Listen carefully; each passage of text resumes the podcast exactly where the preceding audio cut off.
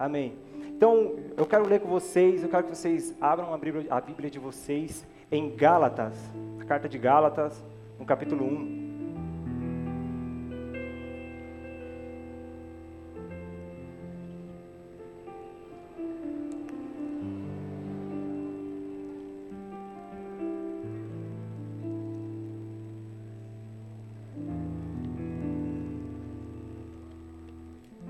Tá quente ou não tá hoje? Ou não tá?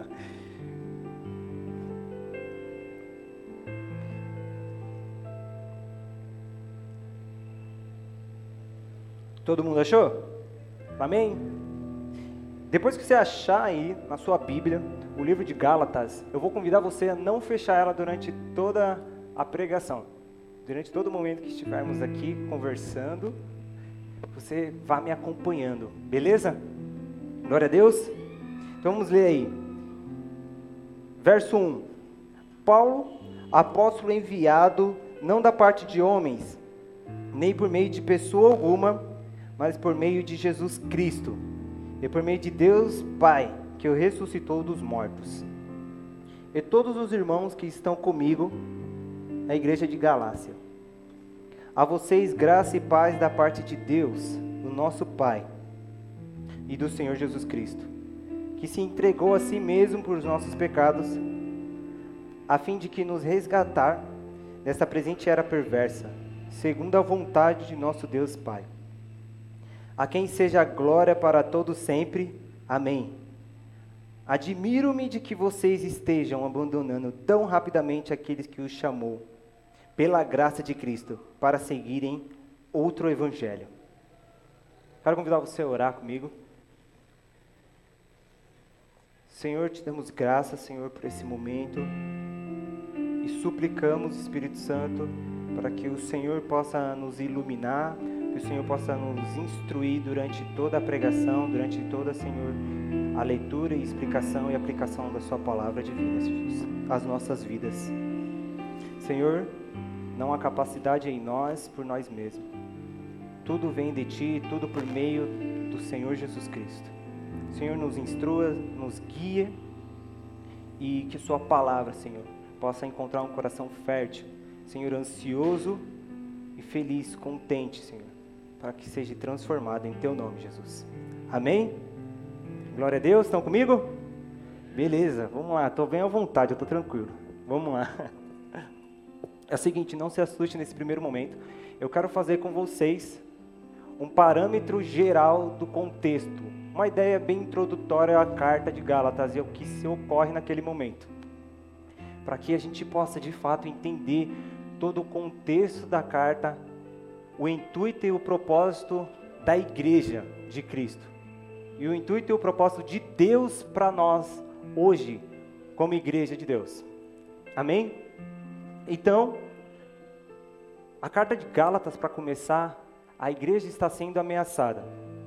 E durante o percurso da história da igreja, não é uma novidade que em alguns períodos, e se não em todos os períodos, a igreja seja ameaçada de alguma forma. O evangelho está sendo sempre ameaçado.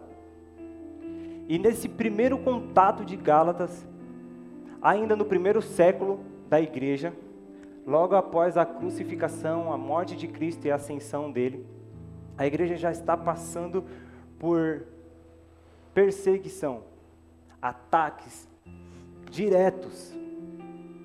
O apóstolo Paulo, ele era um missionário convertido ao cristianismo e tocado pelo Espírito Santo. E é onde o apóstolo Paulo passava, ele pregava o evangelho da graça de Jesus. E ali na aldeia, na cidade, nas províncias, ele ia implantando igrejas, a fim que o evangelho pudesse crescer e se propagar a todo tempo para a glória de Deus. Então, Paulo, na sua segunda viagem missionária, Paulo passa por uma cidade chamada Galácia. E ele implanta uma igreja lá. E logo depois que o apóstolo Paulo ele vai seguindo viagens, pregando o evangelho, veio pessoas e atacaram diretamente aquilo que Paulo estava pregando, o discurso, a sua, o seu anúncio acerca do Evangelho para a igreja de Gálatas. E esses homens que foram para a igreja de Gálatas confundir, eles se infiltraram de maneira tão sutil no meio da igreja e começaram a deturpar aquilo que Paulo tinha pregado acerca de Jesus. Veja bem, cara, é em todo tempo, em toda época, em toda geração, Deus vem levantando e vai continuar levantando jovens, homens e mulheres e mulheres para pregar o evangelho, para defender o evangelho, para anunciar essa graça de Deus. Então já se sinta privilegiado, porque você faz parte disso. Eu faço parte disso. Dessa graça de Deus, de sermos chamados para essa presente era, para esse século, para anunciar Cristo Jesus. Glória a Deus. Então, esses homens que se infiltraram na igreja de Galácia, entre os irmãos, eles usaram algumas estratégias para que pudesse desfocar e confundir a galera lá. E uma das formas que eles fizeram foi foi colocar em xeque a índole, a credibilidade. Primeiro da pessoa de Paulo. Porque logo se ele desconstrói a ideia de Paulo, de quem ele é, a perspectiva que as pessoas tinham dele, logo em seguida eles iam conseguir distorcer também o discurso, aquilo que ele falava, aquilo que ele pregava com tanta verdade, com tanta segurança e com, com tanta propriedade. Então nós vamos ver que no decorrer da carta, não vamos ler tudo. No capítulo 1 e 2, o apóstolo Paulo vai defender o seu apostolado. No capítulo 3 e 4, Paulo vai falar e vai defender o evangelho. E no 5 e 6, o apóstolo Paulo vai dar instruções aos cristãos da Galácia. Esses homens que se infiltraram na igreja eram chamados de judaizantes.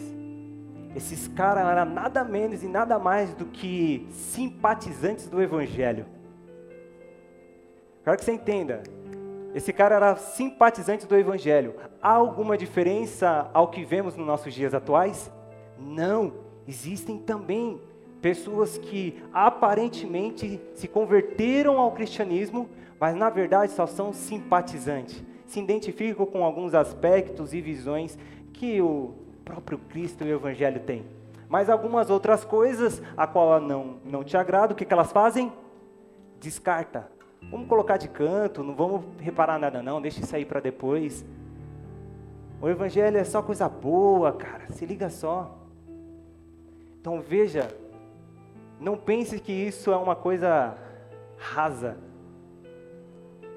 simplesmente rasa. Cara, não, e se isso continuar acontecendo, e se, e se eu não disser nada, se eu não defender, se eu não aprender sobre as escrituras, se o meu coração não queimar em amor por Cristo e pela cruz e pelas pessoas, ah, não vai fazer diferença nenhuma. Não, cara, faz toda a diferença.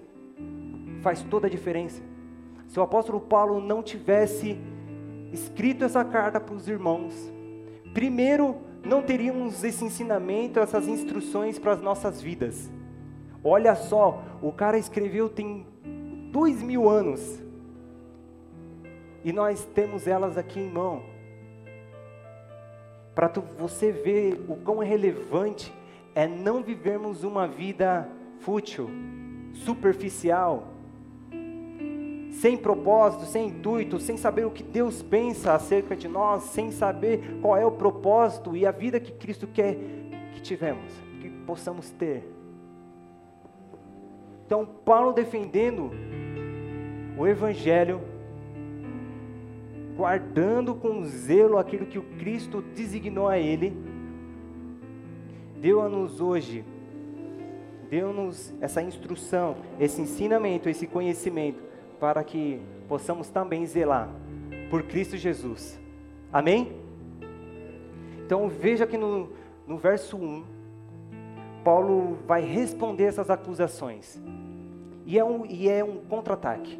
É exatamente isso, é um contra-ataque uma extrema necessidade de ensinar os seus amigos, os seus irmãos e irmãs que ele conheceu. E essa a gente vai ver cada resposta que o apóstolo Paulo dá. Amém? Então vamos ver no verso 1 o que Paulo vai dizer. Paulo, apóstolo enviado, não da parte de homens, nem por meio de Jesus, nem por meio de pessoa alguma, mas por Jesus Cristo. Paulo, apóstolo enviado, não da parte de homens, nem por meio de pessoa alguma, mas por Jesus Cristo. Esses homens simpatizantes diziam que o apóstolo Paulo era um apóstolo de segunda categoria, logo porque o apóstolo não tinha andado com Cristo Jesus. Então eles colocam em xeque dizendo: esse apóstolo aí é de segunda categoria. Na verdade, ele não recebeu revelação do próprio Deus. O que ele recebeu foi algum ensinamento de algum outro homem. Então, logo, se Paulo recebe uma revelação, não do próprio Deus, de Cristo Jesus, o Messias, para salvação, o que acreditamos e o que iríamos acreditar, na verdade, não passaria de uma mera ilusão. Porque se não foi um Deus divino, incomum, santo, que revelou ao homem o seu propósito de salvá-lo, se não foi um Deus incomum santo que revelou ao homem a sua depravação, se foi um cara qualquer, então logo o que Paulo estivesse pregando, estivesse falando, era uma mera ilusão, que ia passar de um cara para o outro e assim por diante. Mas não, o apóstolo Paulo vai afirmar dizendo: Eu sou apóstolo de Cristo, enviado com uma mensagem, com um anúncio. O que? O Evangelho. Espero que nós vamos entender o que é a mensagem do Evangelho, a qual o apóstolo Paulo está anunciando, a qual ele afirma: Eu fui enviado por Deus com essa mensagem. E esse apostolado não foi dado por homem algum, foi dado pelo próprio Jesus Cristo, o próprio Messias, a qual vocês aguardavam e o mundo aguardava com tanta ansiedade. E Paulo ele não vai só ficar nisso, ele vai responder mais para esses homens e vai explicar melhor ainda para os irmãos que estavam na Galácia. Veja só, depois que ele fala, mas por Jesus Cristo, ele diz, e por Deus Pai que o ressuscitou dos mortos. Paulo está dizendo o seguinte: não foi qualquer Deus, foi o Deus que ressuscitou o próprio Jesus. Para que isso? Para que você não ache e pense que possa haver um outro Deus, a não ser você mesmo, achando que pode fazer as suas vontades e vive a fim das suas vontades, sendo Deus de si próprio, da sua pessoa. Então Paulo diz: Eu fui enviado e foi me anunciado o Evangelho, não por homem algum, mas pelo próprio Jesus Cristo. Cara, uau! E olhe bem, foi o Deus que ressuscitou ele, o Jesus. Veja bem, Paulo especifica aqui Deus, que é Pai, que o chamou e que nos chama todos os dias. No verso 2 ele vai dizer o seguinte: E todos os irmãos que estão comigo, as igrejas da Galácia. Paulo sempre foi sempre esteve acompanhado de companheiros, amigos. Sempre. Em todas as suas viagens missionárias, até mesmo em prisão. Quando ele estava em prisão, ele dizia algo do tipo: Olha, só tal pessoa não me abandonou. Paulo sempre era cercado por companheiros e amigos. Pessoas que descobriram-se em Cristo Jesus o seu propósito. Descobriram em Cristo Jesus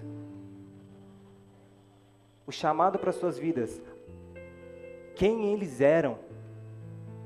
A sua identidade.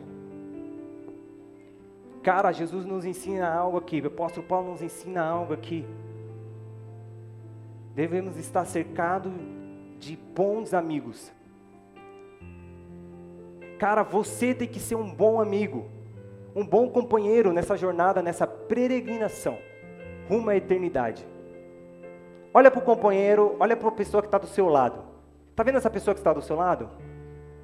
Ela está junto com você nessa caminhada. Cara, você tem que gerar nela o sentimento, a afeição por Cristo Jesus todos os dias. Seja esse amigo. Não fale, ah, Jesus, Deus Pai, ô Murilo, cara, não tenho amigo nenhum, mano. Como você me fala uma coisa dessa? Eu me sinto sozinho e tal aqui. Cara, Jesus está te proporcionando nessa noite, amigos, companheiros de jornada, uma igreja para que você possa viver vida juntos. E para que você entenda que não está sozinho. Você entenda que você tem um irmão, um amigo mais chegado do que um, um irmão, para estar com você, descobrindo e se redescobrindo em Cristo Jesus a mensagem do Evangelho para viver uma vida in, integral por esse Evangelho, sem, sem negociar, sem vender, mas enfrentando com alegria e com orgulho todos os sofrimentos a qual o Senhor Jesus te proporcionou. Cara, isso é lindo. Isso é maravilhoso. Se você já é casado, Entenda, a sua companheira, o seu companheiro, está contigo para te revelar Jesus todos os dias, para te levar a voltar para a cruz todos os dias. O apóstolo Paulo nunca estava sozinho, ele estava acompanhando para os seus amigos. Então, quando ele vai falar com os irmãos da Galácia, está enviando a carta, ele fala: Estou junto com meus companheiros. E algum desses companheiros nós conhecemos, é Timóteo e Silas. Timóteo, seu aprendiz, que ficou com Paulo. E Paulo escreve algo em 2 Timóteo lindo no momento final da sua vida. E fala o tamanho da afeição que ele tinha por Timóteo. Então, até o último momento, até o último momento, você vai ter amigo, cara. Você não está sozinho. Deus te proporciona vida por meio da igreja. Por isso estamos todos aqui, juntos. Paulo tinha seu Timóteo. E Jesus teve João. Nos seus últimos momentos. Seja cercado por bons amigos. Seja você um bom amigo. Glória a Deus.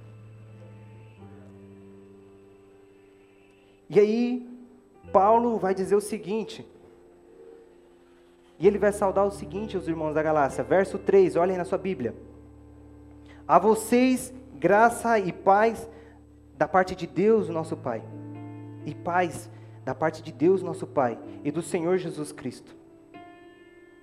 Para nós isso aqui parece meramente uma saudação, um cumprimento, nada demais. Mas no contexto que Paulo se encontrava, na sua determinada época, isso aqui foi nada em comum que Paulo saudou os irmãos. Veja bem, às vezes estamos tão acostumados de cumprimentarmos uns aos outros com E aí, tudo bem? Como você está? E que isso acaba fazendo parte de uma tradição cultural e tendo relevância nenhuma, aparentemente. Mas quando Paulo ele sauda os irmãos, cristãos gregos falando graça e paz. Paulo tinha deixado e se desprendido de toda religiosidade e apegado-se a uma grande e profunda afeição por aquela igreja. Veja bem, quando passamos em um determinado lugar, como Paulo, ele passou por uma igreja, Paulo criou grandes amigos. Paulo entendia quem eles eram e a mensagem que, ele tinha, que eles tinham escutado, a mensagem que ele tinha proclamado para ele.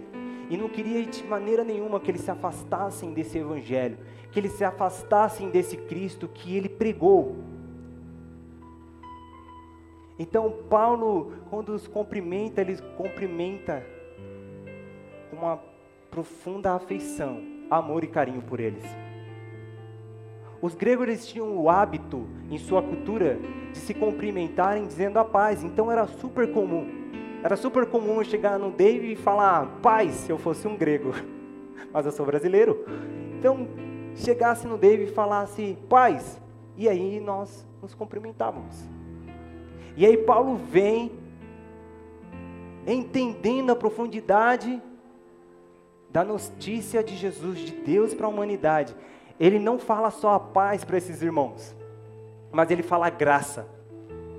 Cara, por que Paulo fala graça antes de paz? Porque só por meio da graça de Cristo Jesus nós podemos viver e experimentar a verdadeira paz que excede todos os entendimentos. Está entendendo? Todos os atributos de Deus, inclusive a paz, só podemos experimentar, e você sabe disso, quando entendemos e quando estamos na graça de Cristo Jesus, quando olhamos para a cruz de Jesus, quando entendemos o sacrifício de Deus, cara, é que podemos viver genuinamente a verdadeira paz que excede todo entendimento, em momentos de provação, em momentos de dificuldade. Cara, só por meio da graça de Cristo. E era isso que o apóstolo Paulo estava querendo dizer quando ele os cumprimentou antes do seu atual costume, falando graça. E ele não fala só isso, ele não termina falando graça e paz da parte de Deus, nosso Pai. Ele, ele continua dizendo assim: Nosso Pai e do Senhor o que está escrito? E do Senhor. Quem está comigo? Não, vou trazer vocês. Quem está comigo? E do Senhor Jesus Cristo. Fala comigo. E do Senhor Jesus Cristo. Graça e paz da parte de Deus, nosso Pai, e do Senhor Jesus Cristo. Normalmente,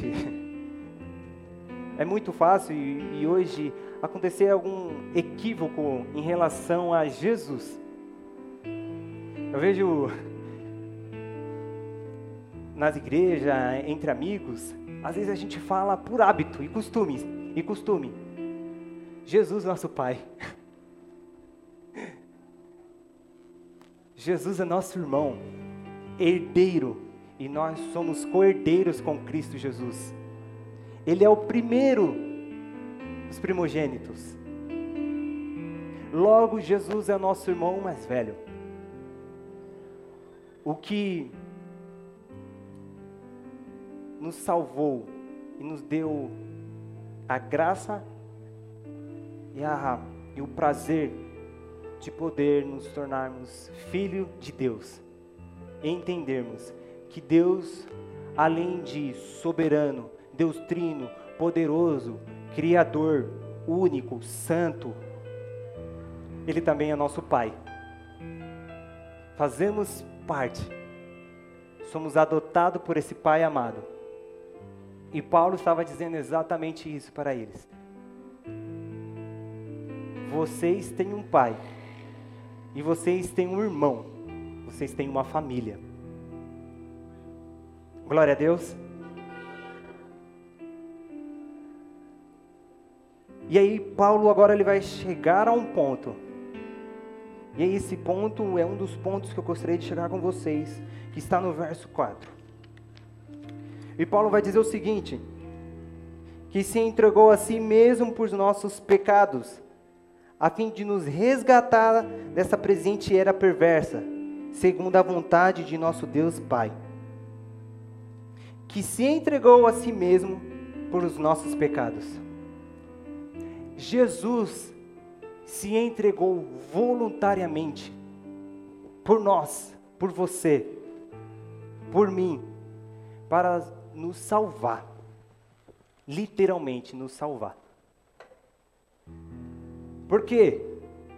Porque Deus cria tudo perfeito, tudo em harmonia e tudo funciona para a sua glória. E o homem peca, o homem cai, e eu não canso de repetir, cara, não foi algo simples. o homem rompeu com seu Criador, o homem se rebelou contra o seu Criador. Onde já se viu? Criaturas, criação se voltando contra o seu próprio Criador. Uou! Não foi só uma quebra de relacionamento. Nós literalmente erramos o alvo, viramos as costas para Deus, nos afastamos do Senhor. E por nós mesmos, se fosse por nós mesmos, continuaríamos assim depravados, vivendo nossa vida da maneira que bem entender, segundo a sua vontade e o seu querer, fazendo o que você bem entende e e lá Deus, mal sabendo que não há existência longe de Deus, não há vida longe de Deus. E Deus literalmente, por meio do seu filho, trilha um caminho. E Jesus vive uma vida. Ele não só morre, mas ele também vive uma vida que era para nós termos vivido e nós não vivemos por conta do pecado. E ele morre a nossa morte por conta disso. A cruz de Jesus é a redenção para nossa vida. Vou ampliar a redenção de Jesus nos reconecta sim com o Senhor. É a reconciliação entre nós e Deus.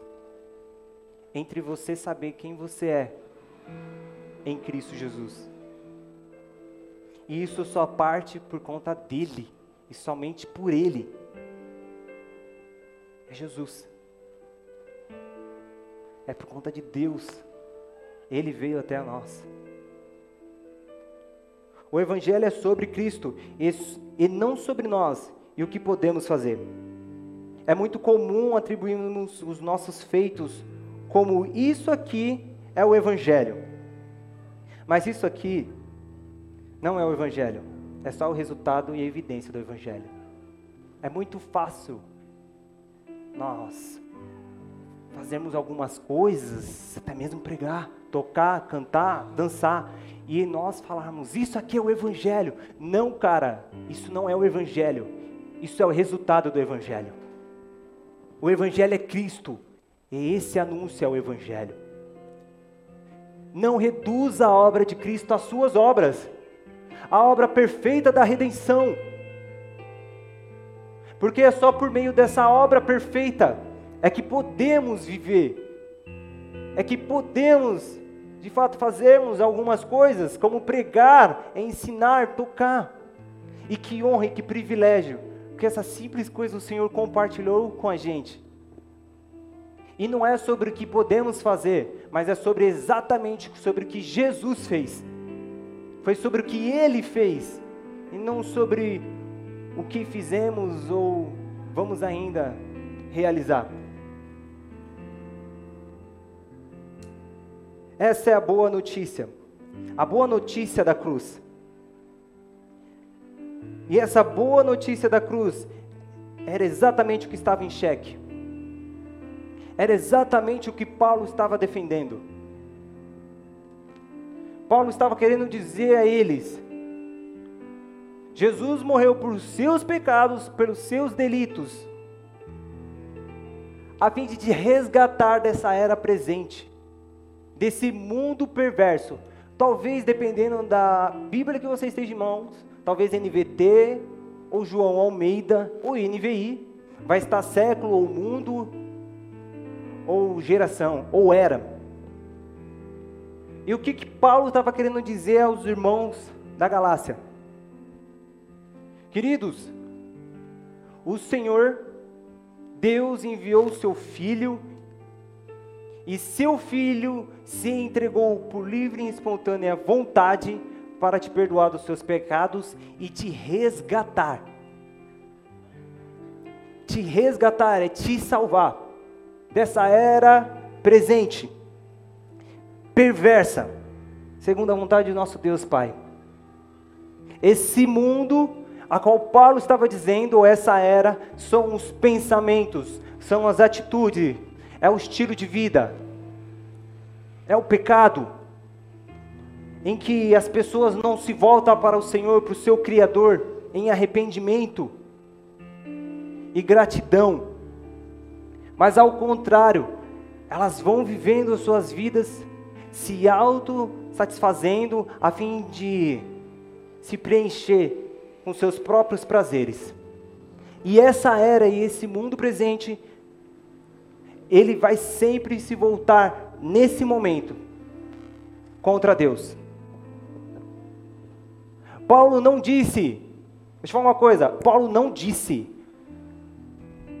a fim de que você namorasse, a fim que você se casasse, a fim que você tivesse sucesso, a faculdade dos seus sonhos, a casa dos seus sonhos, o carro mais da hora para você desfilar na sua rua. Paulo não fala isso. Paulo diz, a fim de te resgatar, te salvar. Cara, existe uma tradução bíblica, se não me engano é a João de Almeida, em que Paulo usa um termo muito peculiar e intrigante. Ele vai falar arraigar. Exatamente isso, arraigar. Você fala, cara, o que, que é isso?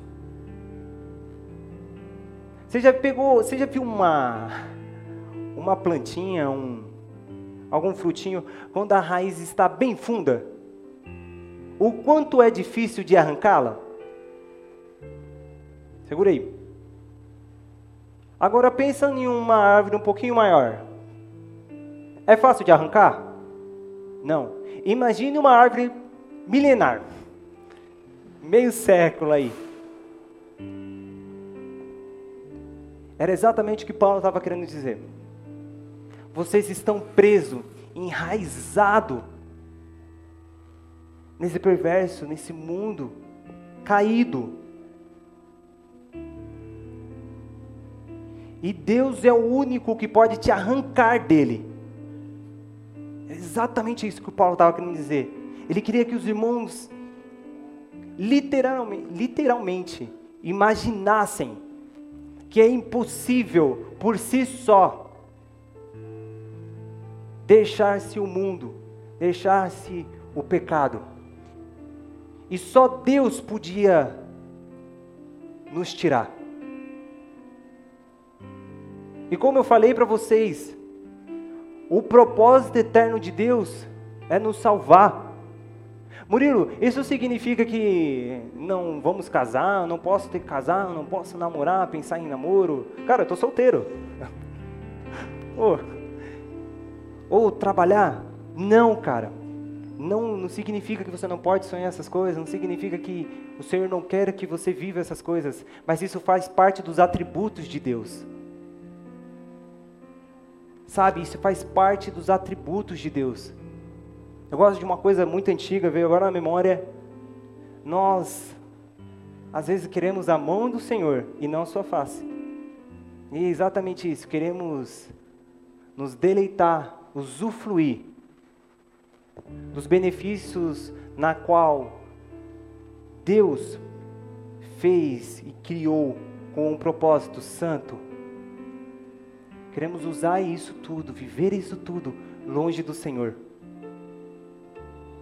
Cara, na maioria das vezes que eu converso com uma galera e eu, eu vou bater um papo sobre casamento, o cara que está pensando, está namorando, fala, cara, eu vou noivar. Yupi! Aí eu falo, e aí, qual que é o propósito de Deus no casamento? O cara não sabe responder. Por incrível que pareça, não sabe responder. Então, deixa eu falar uma coisa entenda os processos. Conheça o Senhor Deus. Conheça e entenda o Evangelho no casamento. Entenda o Evangelho no trabalho, na faculdade. Em todos os aspectos, em todos os aspectos humanos. Em tudo que você imaginar. Nós precisamos nos voltar às Escrituras e olhar tudo, exatamente tudo, plenamente pela ótica da graça de Deus. Tudo. Não uma parte, mas tudo. E aí Paulo vai falar o seguinte para esses irmãos: A quem seja a glória para todo sempre. Amém. Depois do Paulo os trazer ao entendimento de que Deus está os salvando, que eles eram inimigos de Deus e que Cristo Jesus é o sacrifício perfeito para a redenção e salvação do homem. Ele fala o seguinte: A Deus a glória para todo sempre. Gente, a Deus unicamente a glória. Cara, é fácil. A Deus é toda a glória. Nada para mim. A Deus é toda a glória. É tudo dele, para ele e por ele. E Paulo não fala. Agora Paulo ele vai usar uma um outro sinônimo, ele vai usar uma outra linguagem, ele vai falar assim, para todo sempre. Esse século, essa era perversidade, de maldade, vai passar. Mas o Deus, para qual a glória é para todo tempo, dura para sempre. Uau! Irmãos, Ele está chamando aqueles que Ele conheceu, aquele que Ele pregou o Evangelho, e entraram pessoas, se infiltraram, estavam deturbando essa mensagem. Ele fala: lembre-se da esperança na qual Cristo Jesus te deu. Essa esperança que deve nos mover, essa esperança de olharmos para o futuro, para a glória, para o sempre e a eternidade. Não vivemos como os, os cristãos da primeira igreja, da igreja primitiva Acho incrível os irmãos de Jerusalém.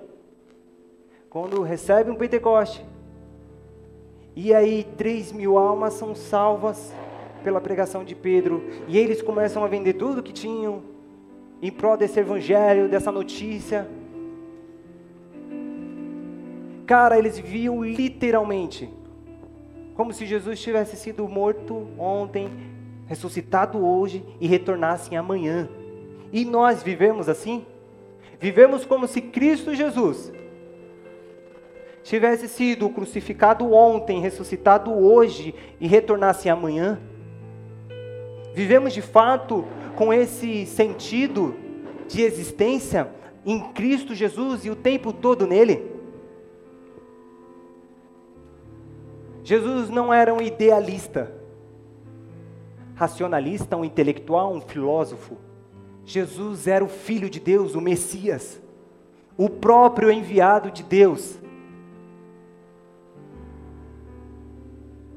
E ele quebrou todos os tabus, a fim de te salvar, a fim de te dar um propósito, um destino, para fim de que você o conhecesse Você só pode se conhecer se você conhecer a Deus. Quanto você anseia em conhecer a Deus? Você só pode entender a profundidade, a grandeza desse Deus, a qual a glória vai ser e é para todo sempre. Quando você também se conhecer, você só sabe o tamanho do seu delito. Nós, eu, só sei o tamanho da minha debilidade. Quando eu olho para Deus que é santo, perfeito e incomum.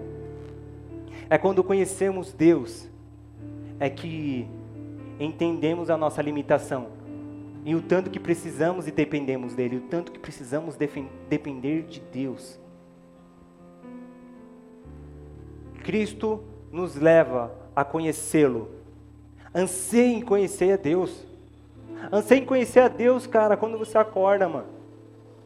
Anseie conhecer o Deus quando você for almoçar, quando você estiver conversando com alguém, quando você estiver trabalhando.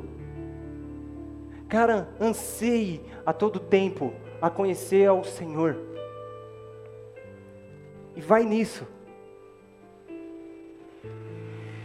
Para a glória dele.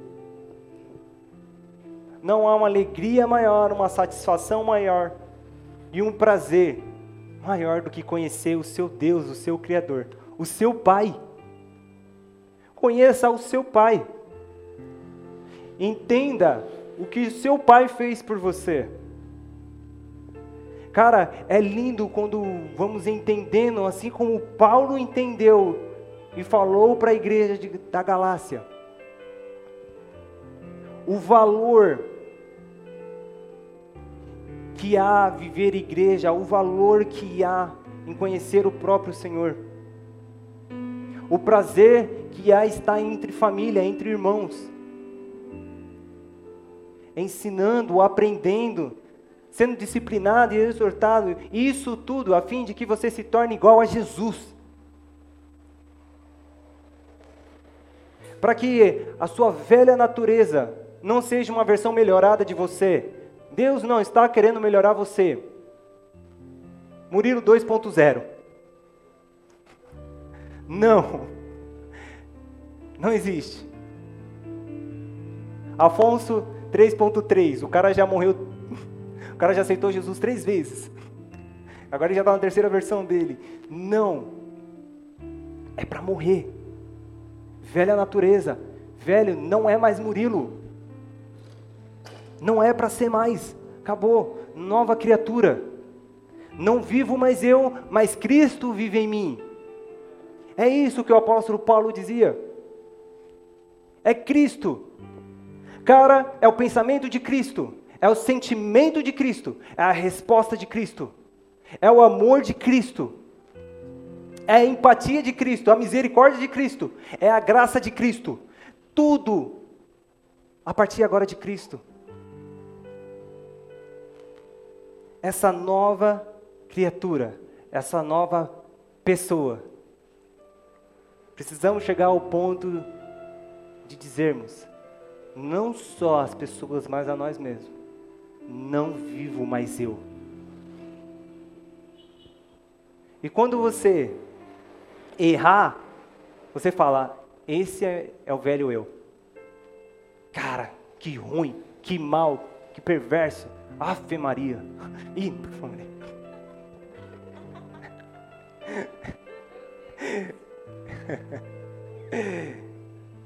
E quando você fizer algo de bom, você veja o próprio Cristo Jesus. Você fale, é esse é Cristo.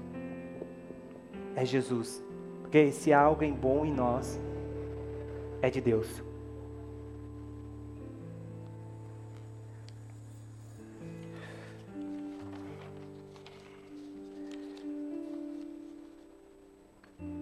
Paulo vai chegando a um ponto agora, depois de ter falado e dado saudações aos irmãos, de ter se apresentado, dado o reconhecimento ao seu desti aos destinatários, mostrar quem são o destino à carta, de toda essa primeira parte.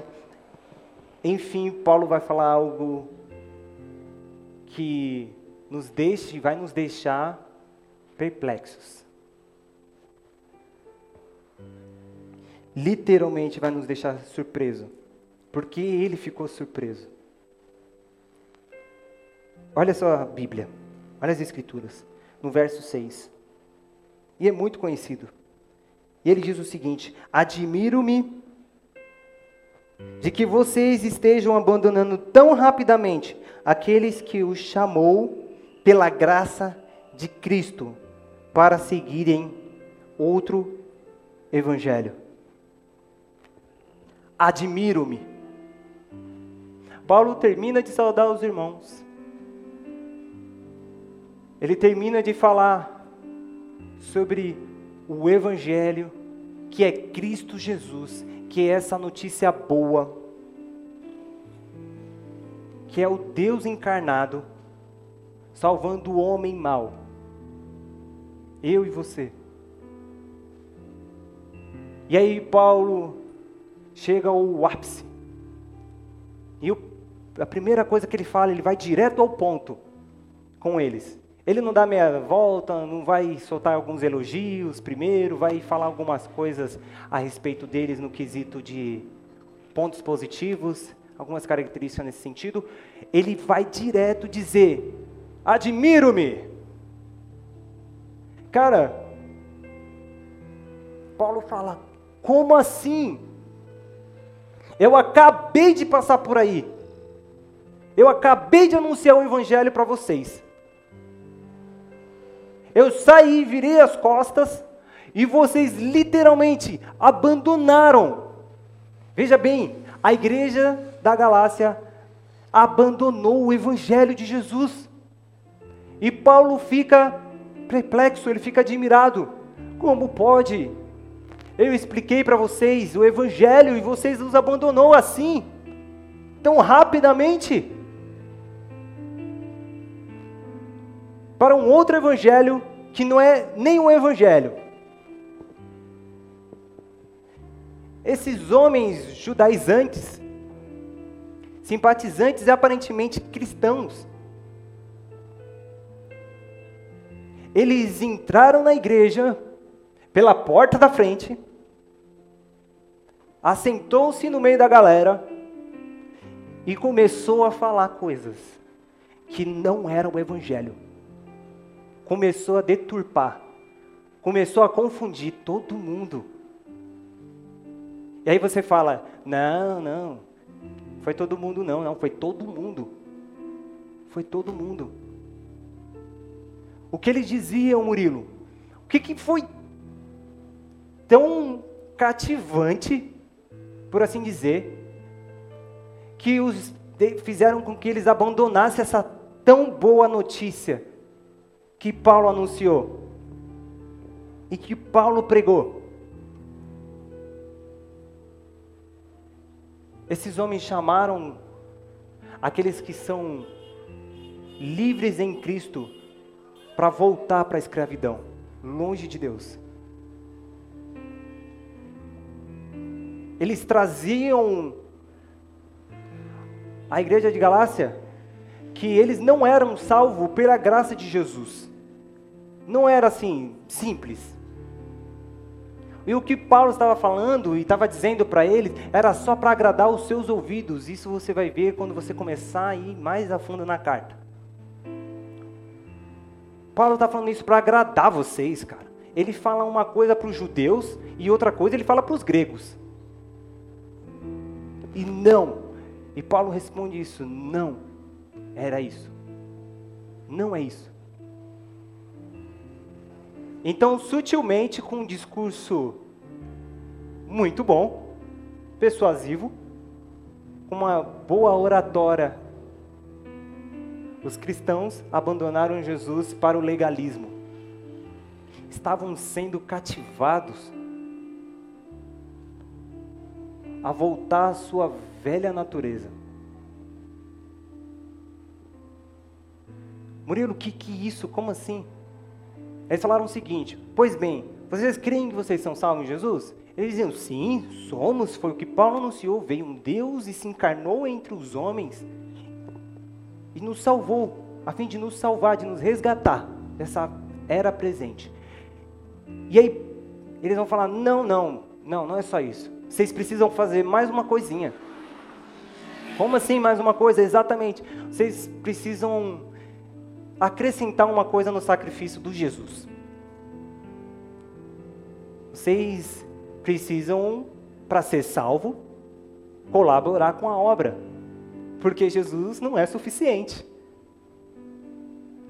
E aí eles falaram assim: olha, você tem que cumprir a legislação mosaica. Você tem que comer carne de porco, cara. Você só é salvo se você comer carne de porco. Só é salvo se você for circuncisado e circuncidado. Você precisa cumprir toda a lei do judeu mosaica para que seja salvo. Para que aí sim a obra seja completa. Porque a graça de Jesus, ela não é suficiente.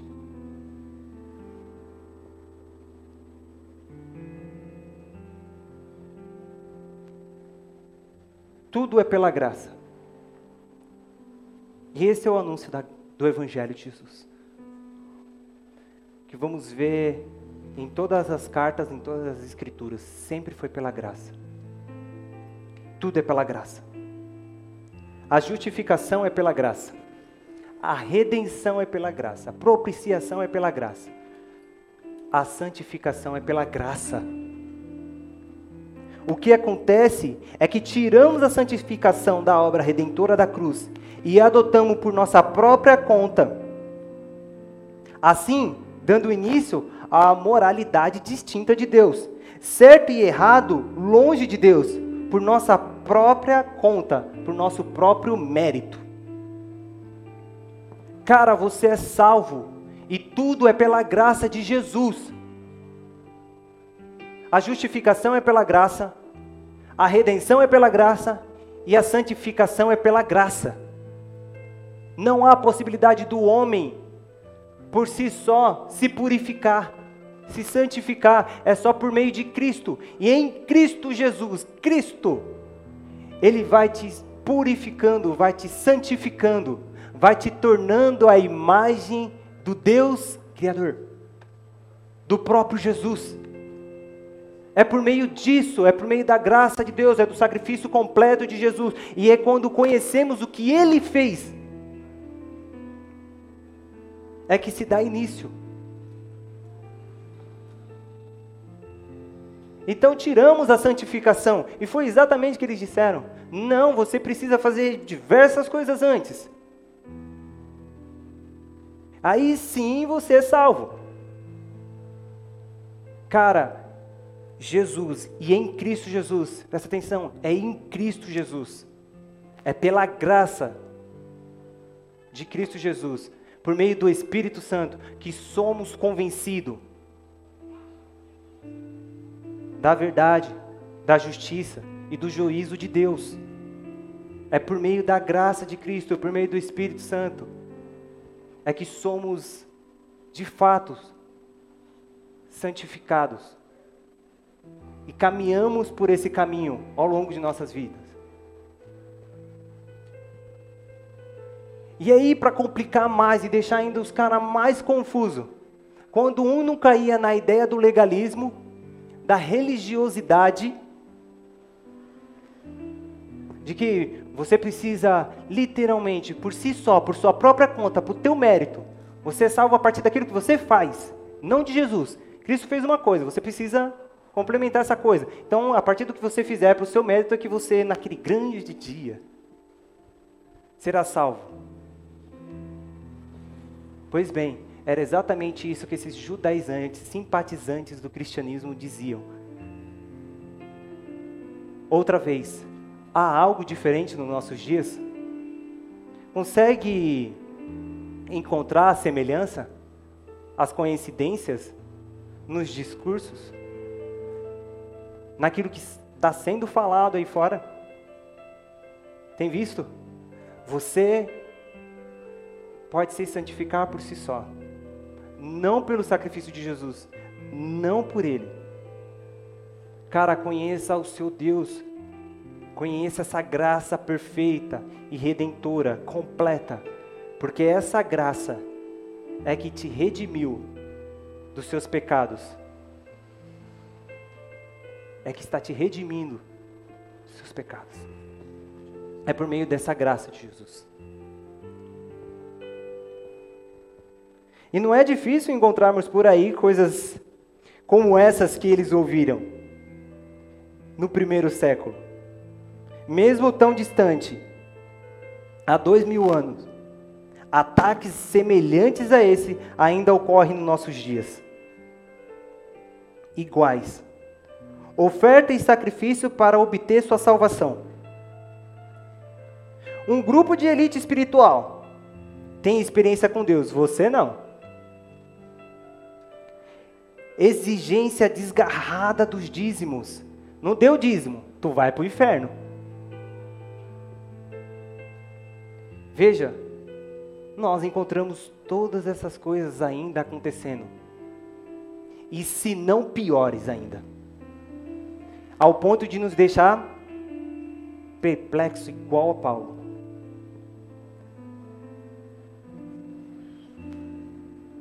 Tornaram o que é santo em profano, Foi exatamente isso que eles fizeram, tornaram o que é santo em profano. Mas claramente que existe o outro lado também, a outra extremidade. Se de um lado existe o legalismo, do outro lado existe a graça barata. A minha pergunta é: Cara, tu tá em, você está em algum lado? Não esteja. Esteja na cruz. Fique na cruz de Cristo, aos pés dele. Renda-se a Ele, dependa unicamente de Cristo.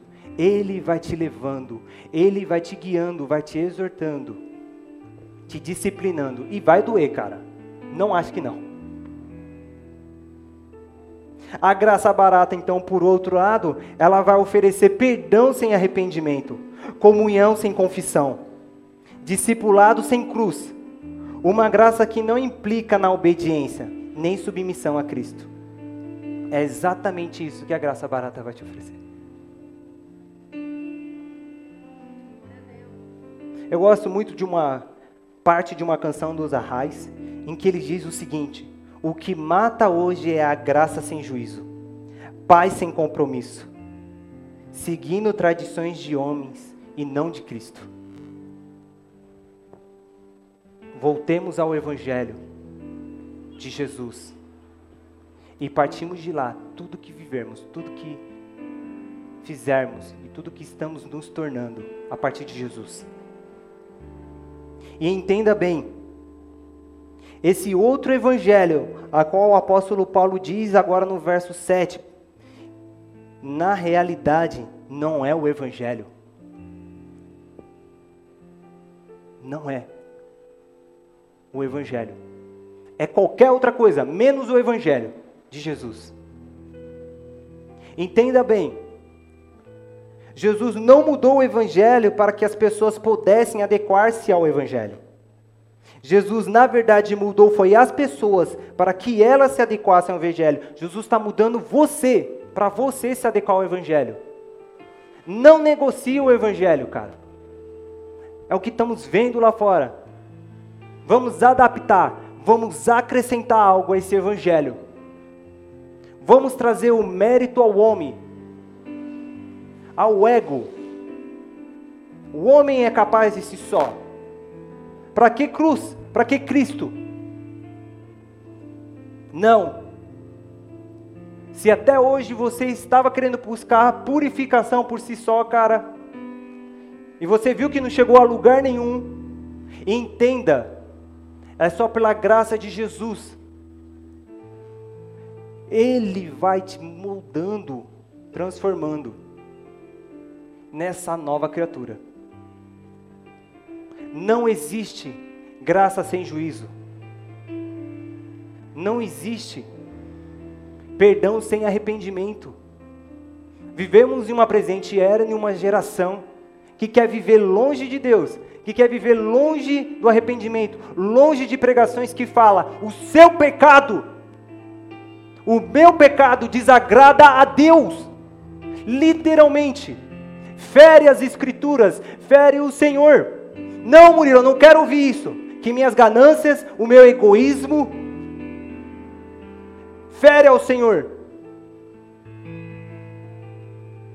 Até quando?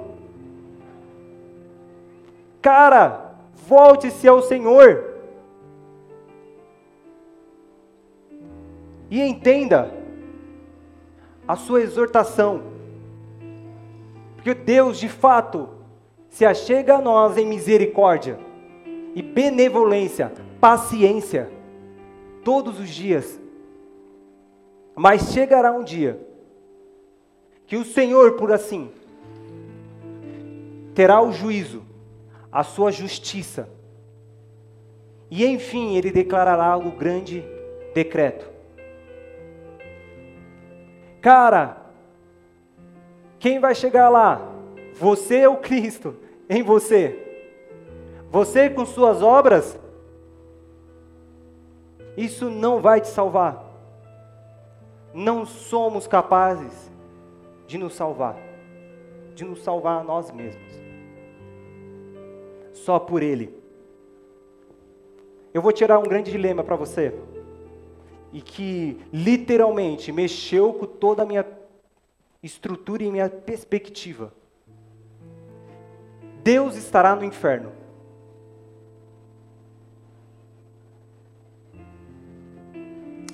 E ele estará em ira. Você acha que o diabo vai ser ruim? Cara, não. A ira de Deus, sim.